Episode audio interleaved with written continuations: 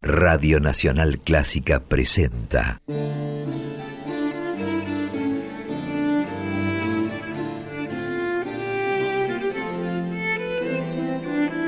Clásica en La.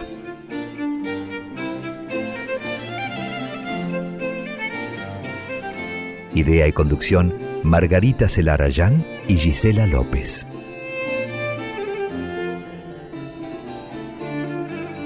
Hola, ¿cómo están? Comenzamos Clásica en la este espacio que cada jueves dedicamos aquí en la 96.7 a compartir historias, creaciones, trayectorias de compositoras y también de directoras de todos los tiempos. Somos dos las encargadas de hacer este programa. Yo soy Margarita Celarayán y mi compañera, mi socia, mi coequiper es Gisela López. Hola Gise, ¿cómo estás? Buenas tardes Margarita, buenas tardes para cada quien, aquellas y aquellos que nos escuchan hoy en estas dos horas de programa y es un gusto, como siempre, compartir con ustedes el material elegido por nuestra curadora de música clásica, la señorita Celarayán, productora general, con estas historias de ciertas vidas de estas creadoras que, o directoras también de orquestas que en otras épocas y también en estas están haciendo un trabajo magnífico que siempre intentamos o rescatar o destacar y disfrutar con ustedes a nivel musical. Esta es la idea.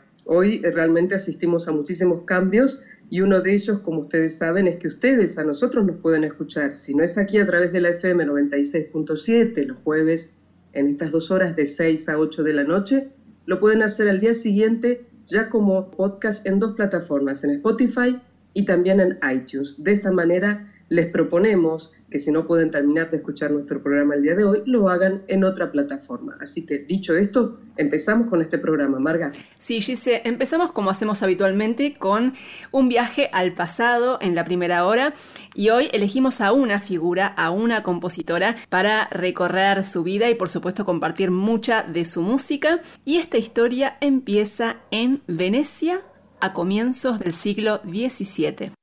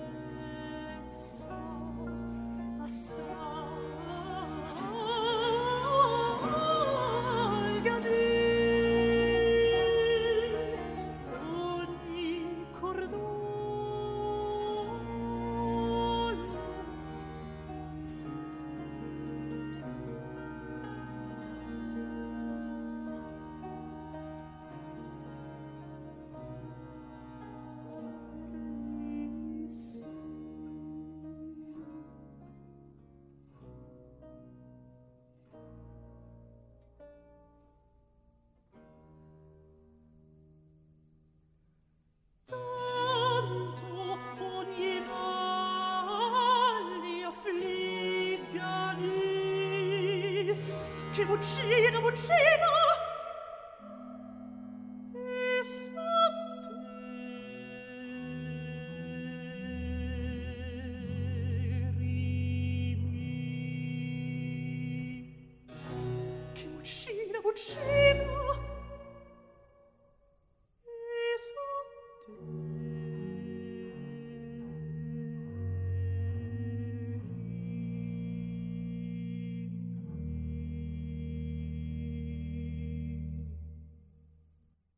Bárbara Vale, conocida luego como Bárbara Strozzi, nació en Venecia en 1619.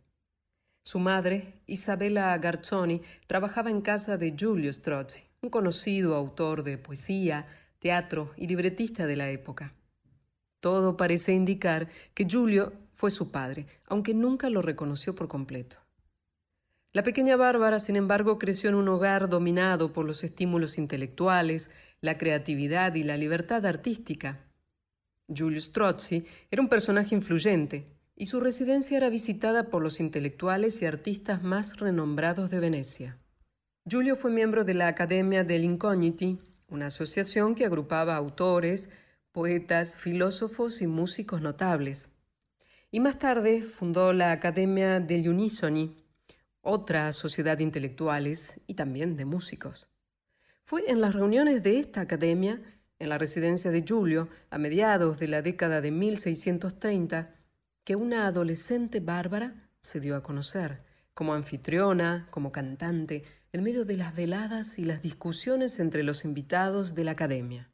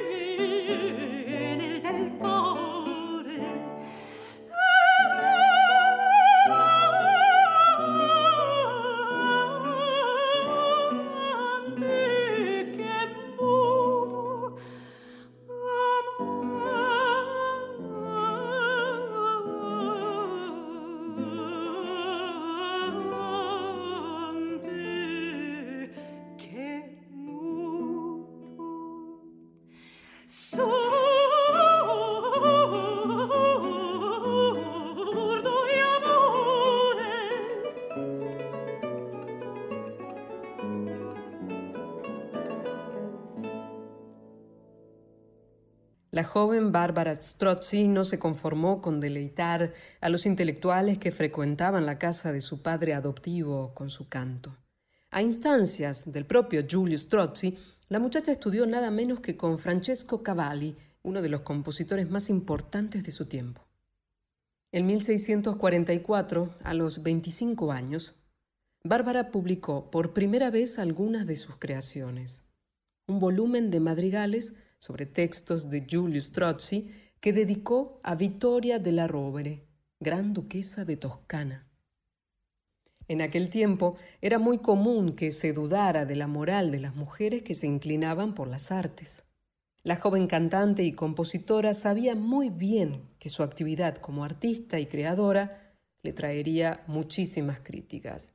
En la dedicatoria de su Opus 1 escribió con reverencia debo consagrar esta primera obra que como mujer publico con demasiada osadía al muy augusto nombre de Su Alteza, para que pueda permanecer bajo un roble de oro, protegida contra los relámpagos de difamaciones que le esperan.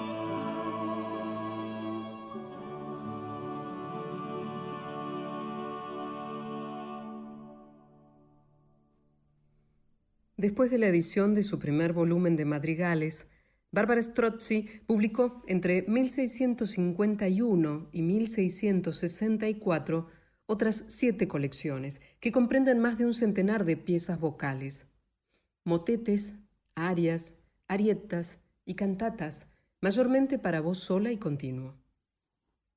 A lo largo de su vida como creadora, Bárbara intentó, sin éxito, conseguir el patrocinio de algún influyente amante de la música. Cada una de sus colecciones está dedicada a algún mecenas de la nobleza, pero no hay registros de que haya recibido ningún tipo de pago o sustento. A pesar de eso, Bárbara Strozzi publicó en su vida más obras que cualquier compositor de su época.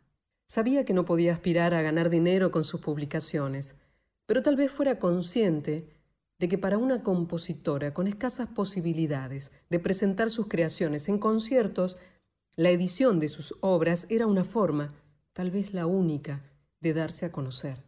Venecia era por entonces la ciudad con la industria editorial más sofisticada y liberal de Europa, un contexto propicio para que Bárbara pudiera componer y publicar sin necesidad de atenerse a las convenciones reinantes sobre el decoro de las mujeres. se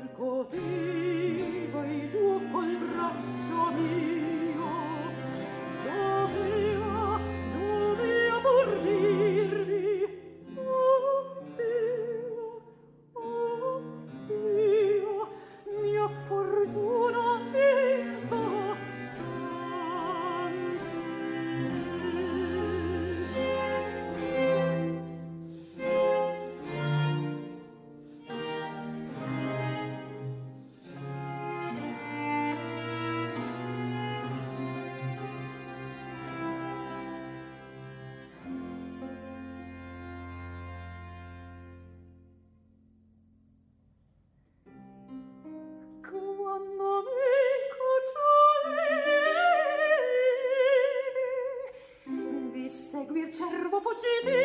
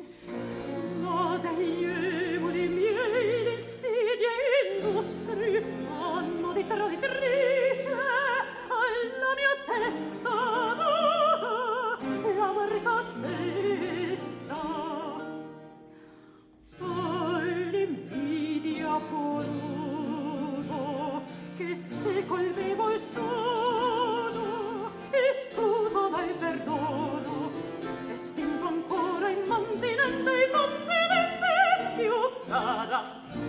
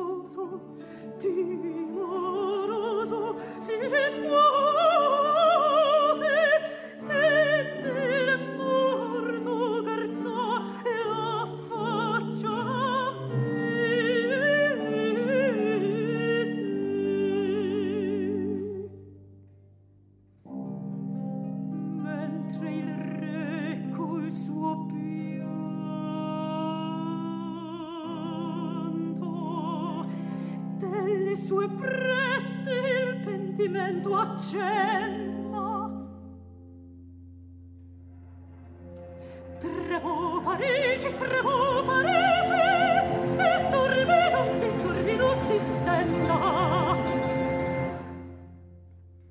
En 1652, al morir Giulio Strozzi, Bárbara se convirtió en su única heredera, aunque es cierto que la herencia del dramaturgo fue modesta, unos textos inéditos y unos pocos bienes más. Por entonces, la compositora ya era madre de cuatro hijos. El padre de tres de ellos fue Giovanni Paolo Wittmann, un colega de Giulio Strozzi con quien Bárbara nunca se casó. Sus dos hijas, Isabella y Laura, ingresaron al convento del Santo Sepulcro de Venecia, y su hijo, Máximo, se convirtió en monje. Trece años después de su última publicación, en 1677, Strozzi seguía viviendo en Venecia. En algún momento, no se sabe exactamente cuándo, viajó a Padua y poco después cayó enferma. Allí falleció, en 1677, sumida en la pobreza.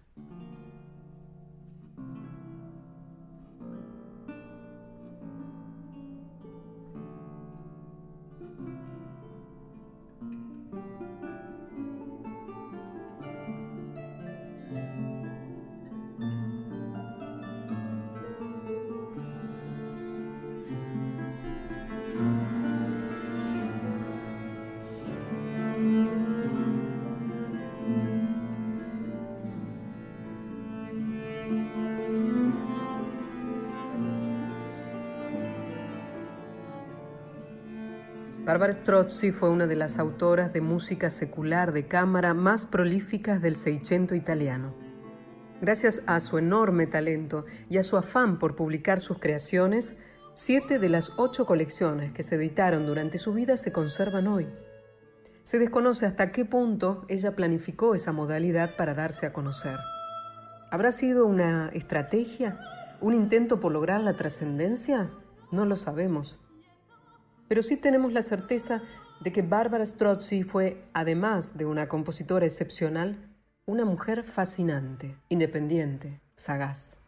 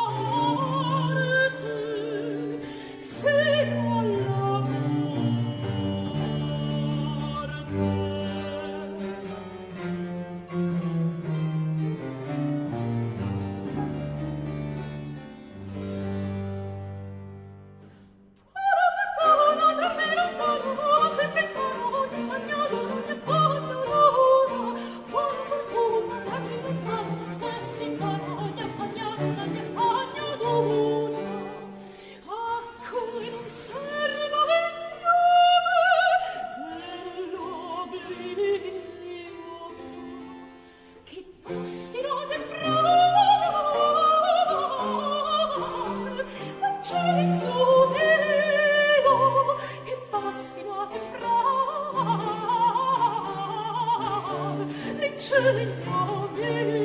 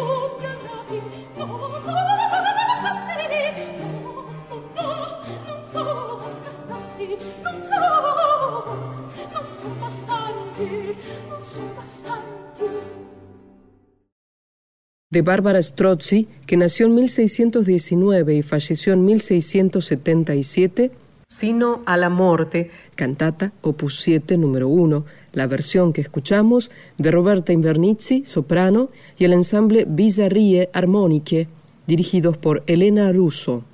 Y antes compartimos, también de Bárbara Strozzi, el Heráclito Amoroso de la colección de cantatas, arietas y duetos, opus 2, por el contratenor Philippe Jarowski junto a Le Concert d'Astri, dirigido por Emmanuel Jaime. Luego, Mi Fari de la Esperanza, opus 7, número 10, y Chi Brama in Amore, por la soprano Emoche Barat, junto a Il Pomodoro, con dirección de Francesco Corti.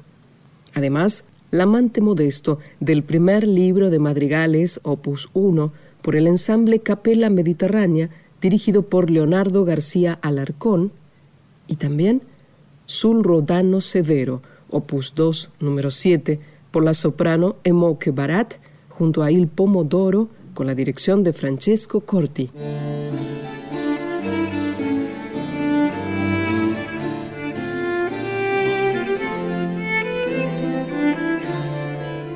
Ya han pasado minutos después de las 7 de la tarde. Esto marca que estamos en la segunda hora de Clásica en la la segunda parte de este programa que sale, como ustedes saben, de 18 a 20 todos los jueves en la FM 96.7 Nacional Clásica. Mi nombre es Gisela López y con Margarita Celarayán generamos este espacio, gestionamos esta posibilidad de tener semanalmente desde el año pasado, desde marzo del año pasado, 2020, compartir con ustedes, con vos, y preparar un programa donde se destaquen a compositoras de todo el mundo y también a la trayectoria de directoras te comparto que tenemos nuestras redes sociales donde nos podés ubicar, saber de eventos, saber informaciones extra al programa y también enterarte antes de lo que vamos a programar cada jueves. Esto pasa a través de las redes Instagram, Facebook y también en Twitter. Nos seguís como arroba en la clásica, arroba en la clásica, todo junto minúscula.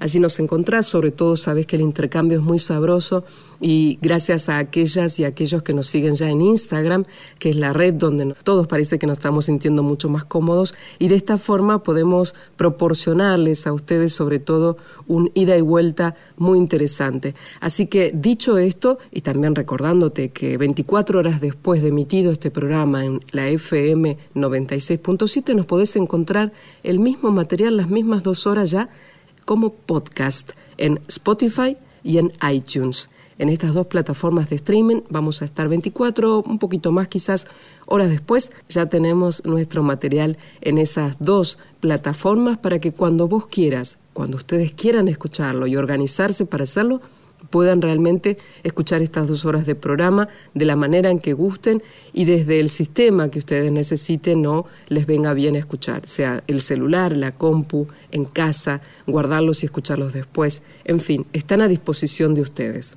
Y ya en la continuidad de nuestro programa de hoy, en esta segunda hora, dediquemos el comienzo a una joven compositora de la actualidad. Me estoy refiriendo a la holandesa Mathilde van Tenaar. En un ratito, como siempre, Marga nos dará más detalles sobre su vida, su obra, su trayectoria. Pero empecemos escuchando y compartiendo algo de su música. Aquí, de esta compositora holandesa nacida en 1993, cuento musical para violín y piano número uno, la versión en violín de Merel Verkamen y en el piano Dina Ivanova.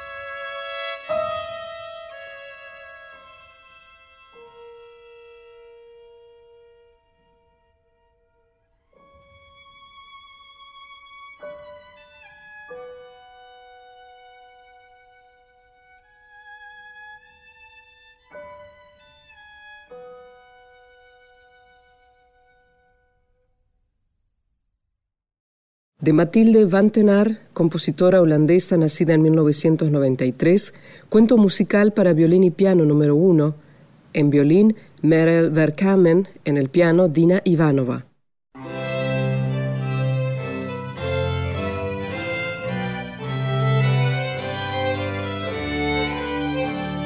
Estamos en Clásica en La hasta las 20 por la 96.7 y tal como anticipaba recién Gisela, vamos a dedicarle esta primera parte de la segunda hora del programa de hoy a una compositora muy joven de la actualidad, una compositora holandesa, se llama Mathilde van den Aar, que nació en Ámsterdam en 1993. Tiene 28 años, estudió composición en el conservatorio de su ciudad natal de Ámsterdam, también estudió canto en el conservatorio de La Haya y empezó a dar a conocer sus composiciones hace unos 5 años. En 2016 estrenó su primera ópera de cámara unos años más tarde empezó a recibir sus primeros encargos para componer, por ejemplo, una obra orquestal para la Filarmónica de Rotterdam y también una ópera para la Ópera Nacional de Holanda. Y a partir de esos primeros encargos empezaron a surgir más colaboraciones con agrupaciones muy importantes de Holanda, como la Amsterdam Sinfonieta o la Filarmónica de Holanda. Además, en los últimos años ganó varios premios de composición en su país y dentro de la producción de esta joven compositora holandesa, Matilde de Van hay varias obras vocales, tiene una particular afinidad con la voz humana, tiene obras para canto solista y también para coro, además de tres óperas de cámara y una de esas óperas está dedicada a la figura de Jacqueline Dupré, la gran chelista inglesa. Pero es una compositora muy versátil y en su catálogo también hay obras de cámara, obras para orquesta de cuerdas, también un concierto para violín y este año, hace algunos meses, la Filarmónica de Holanda interpretó una de sus obras orquestales que tuvo su estreno en el año 2019. La propuesta es escuchar ahora esa obra orquestal que se llama Preludio a una noche americana de Matilde van Tenar, esta compositora holandesa nacida en 1993. Vamos a escuchar esta obra interpretada por la Orquesta Filarmónica de Holanda, dirigida por Marcus Poschner en una presentación en el Concertgebouw de Ámsterdam el 22 de marzo de este año.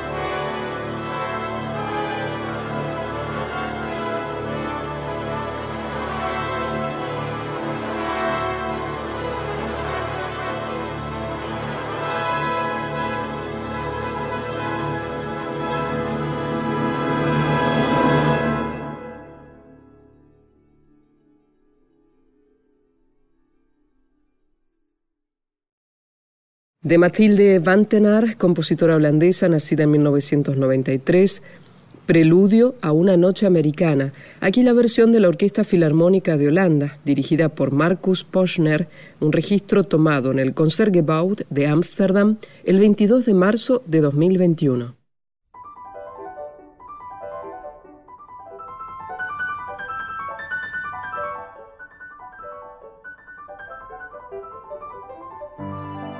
Y en Clásica en La siempre vamos y venimos en el tiempo y nos dedicamos tanto a compositoras como a directoras de otros tiempos y también de la actualidad. Y ahora vamos a dedicarnos a una directora muy joven de nuestra región de América Latina. Ella es brasileña y en pocos días va a hacer su debut en el Teatro Colón. Ella es Natalia Laranjeira, es graduada en dirección orquestal en el Centro Universitario Unifam de la ciudad de San Pablo y viene dirigiendo en los últimos años varias orquestas en Brasil como la Orquesta Filarmónica de Minas Gerais y la Sinfónica de la Universidad de San Pablo. También fue directora del coral de la ciudad de San Pablo y de otros coros de Brasil y actualmente Natalia Laranjeira es directora titular y directora artística de la Camerata Filarmónica Brasileira además de subdirectora de la Orquesta Sinfónica de Santo André. En 2019 obtuvo el segundo premio en el concurso de dirección de la ópera de Bourget en Francia y el año pasado, en 2020, ganó el concurso como directora asistente de la Orquesta Filarmónica de Buenos Aires en el Teatro Colón. Después vino la pandemia y por eso desde aquel momento, desde que ganó el concurso como directora asistente de la Filarmónica, no pudo dirigir a la orquesta en un concierto presencial, pero lo va a hacer en pocos días, el viernes 19 de noviembre a las 20. Natalia Laranjeira va a hacer su debut en el Teatro Colón como directora invitada de la Orquesta Filarmónica de Buenos Aires la solista en ese concierto va a ser la pianista Marcela Rogeri y en el programa va a haber música de dos compositoras, de la argentina Hilda Dianda, que es una pionera de la música electroacústica. De ella se va a interpretar su música para arcos. También va a haber música de la gran Sofía Gubaidulina, a quien estuvimos evocando el jueves pasado. De ella se va a escuchar su introitus para piano y orquesta de cámara. Y el concierto va a terminar con la serenata opus 16 de Johannes Brahms. Esto va a ser el viernes 19 de noviembre a las 20 en el Teatro Colón, un concierto de la Orquesta Filarmónica de Buenos Aires con el debut de su directora asistente Natalia Laranjeira, en este caso como directora invitada. Y vamos a escuchar un registro de Natalia Laranjeira dirigiendo en este caso una orquesta en Hungría, la Orquesta Sinfónica de Solnok, y lo que vamos a compartir es el cuarto movimiento de la Sinfonía número 3, opus 90 de Johannes Brahms.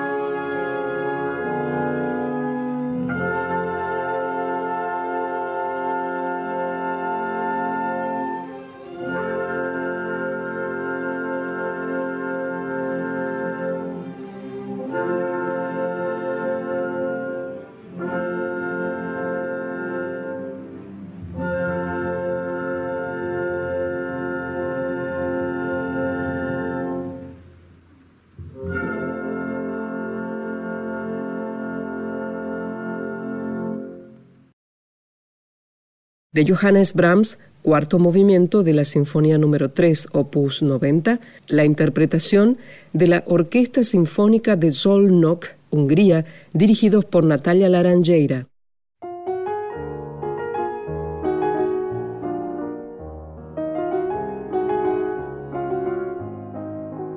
En Clásica en La hasta las 20 por la 96.7 y en este espacio hace ya varios meses que venimos resaltando todos los acontecimientos que vienen produciéndose y que apuntan a la posibilidad de un panorama mucho más igualitario en el ámbito de la música clásica. Siempre destacamos la presencia de compositoras en la escena nacional y también internacional.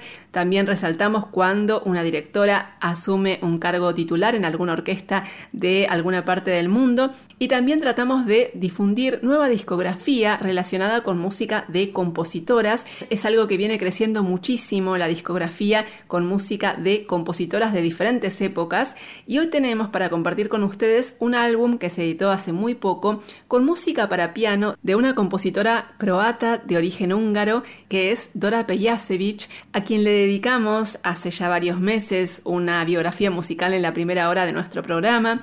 Ella vivió entre los últimos años del siglo XIX y las primeras décadas del siglo XX, nació en Budapest en 1885 en un hogar aristocrático. Era hija de un conde que más tarde fue gobernador de Croacia y de una baronesa.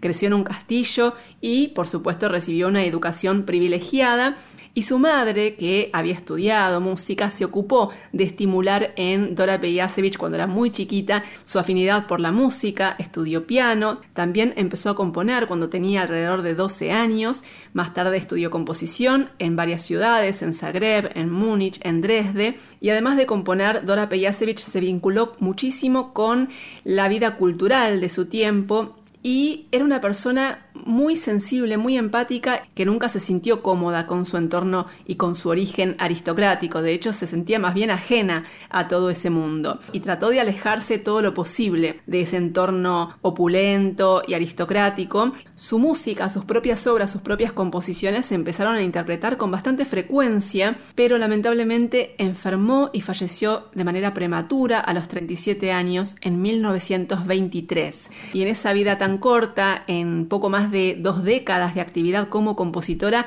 Dora Pejacevic dejó más de 50 obras y abarcó los géneros más variados. Escribió una sinfonía, también obras concertantes, música de cámara, canciones y piezas para piano.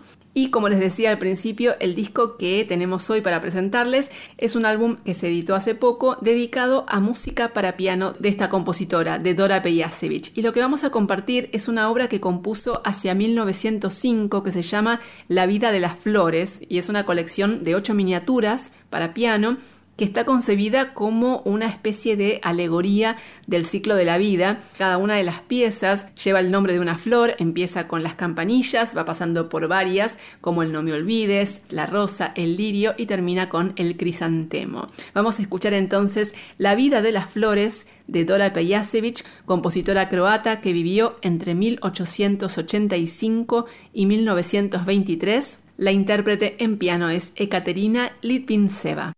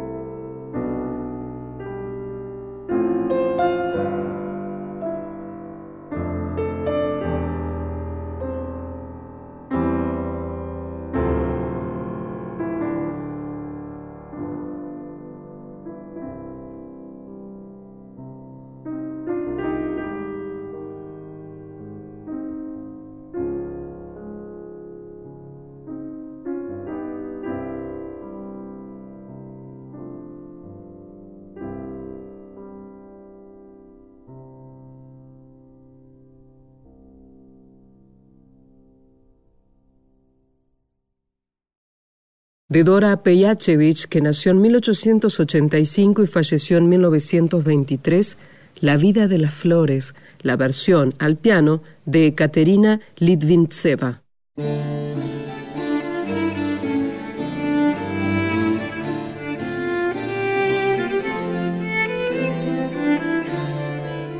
Casi las 8 de la noche, este es el cierre de Clásica en la Margarita. Sí, Gise, hoy viajamos muchísimo en el tiempo. Empezamos en la primera hora recorriendo la vida y la música de una maravillosa compositora del Seicento italiano, Barbara Strozzi. Y en la segunda hora Compartimos de todo. Primero tuvimos un perfil de una joven compositora de nuestro tiempo, la holandesa Matilde Van Tenar. También anticipamos el debut en el Colón de la joven directora brasileña Natalia Laranjeira, que es la flamante directora asistente de la Orquesta Filarmónica de Buenos Aires. Y también compartimos material de un nuevo disco con música para piano de una compositora croata de comienzos del siglo XX que fue Dora Pejacevic. Y nos vamos a quedar escuchando algo más. En el cierre, un bonus track de este álbum con música para piano de Dora Pejasevich y va a ser un vals de la serie de valses Capricho interpretado por Ekaterina Litvintseva en piano. Esa va a ser nuestra despedida musical en Clásica en la de hoy. Definitivamente trataremos de estar nuevamente a la altura de un programa tan lleno, tan vasto de música e información para el próximo jueves. Eso ya va a ocurrir el próximo jueves. Por ahora, nos resta agradecerles y mucho a todos aquellos y aquellas que participan para que Clásica en la llegue a ustedes en este formato y también en el formato podcast. Obviamente a la dirección de la radio, de Radio Nacional Clásica, a Diego Rosato, Ignacio Guglielmi, editores y compaginadores de Radio Nacional Buenos Aires, a las operadoras y a los operadores del control central, son quienes eh, emiten al aire este programa en su horario habitual, a Margarita Celarayán, pieza fundamental, productora general entusiasta de cada programa, de cada uno de estos envíos y claro, a ustedes, a vos, en sus casas, en su hogar, en su trabajo, donde sea que ustedes escuchan nuestro programa, gratitud por su escucha atenta y amable y también por sus likes, por seguirnos en las redes sociales, en Instagram sobre todo y también en Facebook y también en Twitter. Finalmente decirles que yo soy Gisela López, que estemos bien.